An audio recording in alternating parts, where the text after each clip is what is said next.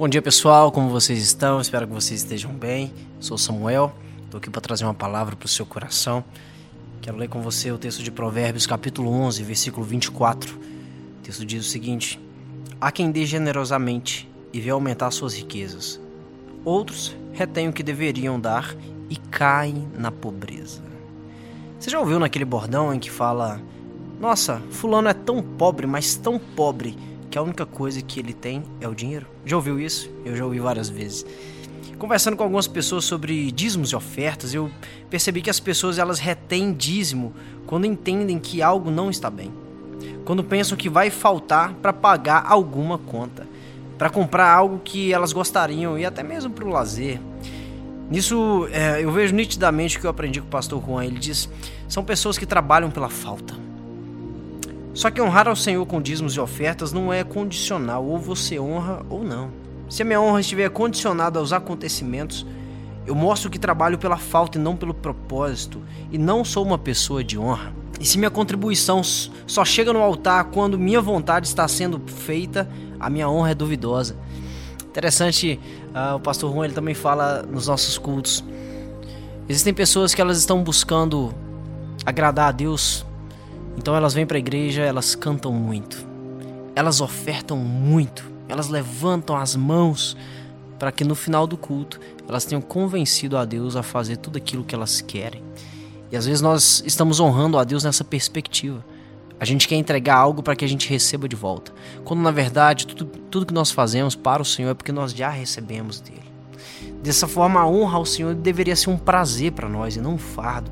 Afinal de contas, nós já recebemos a maior bênção que o homem poderia ter, mas nunca poderia pagar, que é a salvação. Honrar a Deus deveria ser um prazer para nós. Né?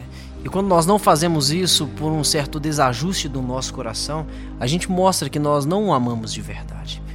Quando, pelo medo da falta, eu retenho, eu demonstro que minha fé está abalada. E sem fé é impossível conhecer a Deus. E se eu não o conheço de fato, então eu não consigo fazer aquilo que ele ordena.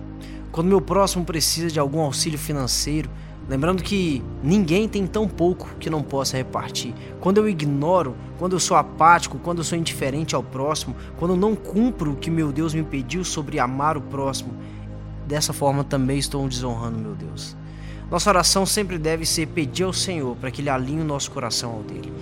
Nossa honra, que ela seja demonstrada em tudo, com nossos bens, com nossa vida de devoção e com os nossos relacionamentos. Vamos orar, feche seus olhos. Pai, obrigado, Senhor, pela tua presença. Obrigado porque a tua palavra nos adverte, a tua palavra nos exorta. Que o Senhor seja conosco de modo que a gente vai poder abençoar pessoas, de modo que a gente vai poder honrar ao Senhor, mas com um coração grato. Deus nos ensine, abre os nossos olhos, nos mostre, Pai, que aquilo que nós já deveríamos receber do Senhor, nós já recebemos, que é a salvação.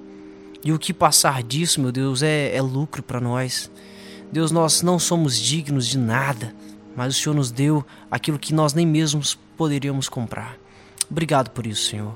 Que a nossa honra ao Senhor não seja por uma obrigação, não seja por uma liturgia, não seja por um mandamento eclesiástico, mas que seja pelo simples fato de que nós amamos ao Senhor e de que nós queremos honrá-lo com tudo aquilo que temos e com tudo que somos. Em nome de Jesus, amém.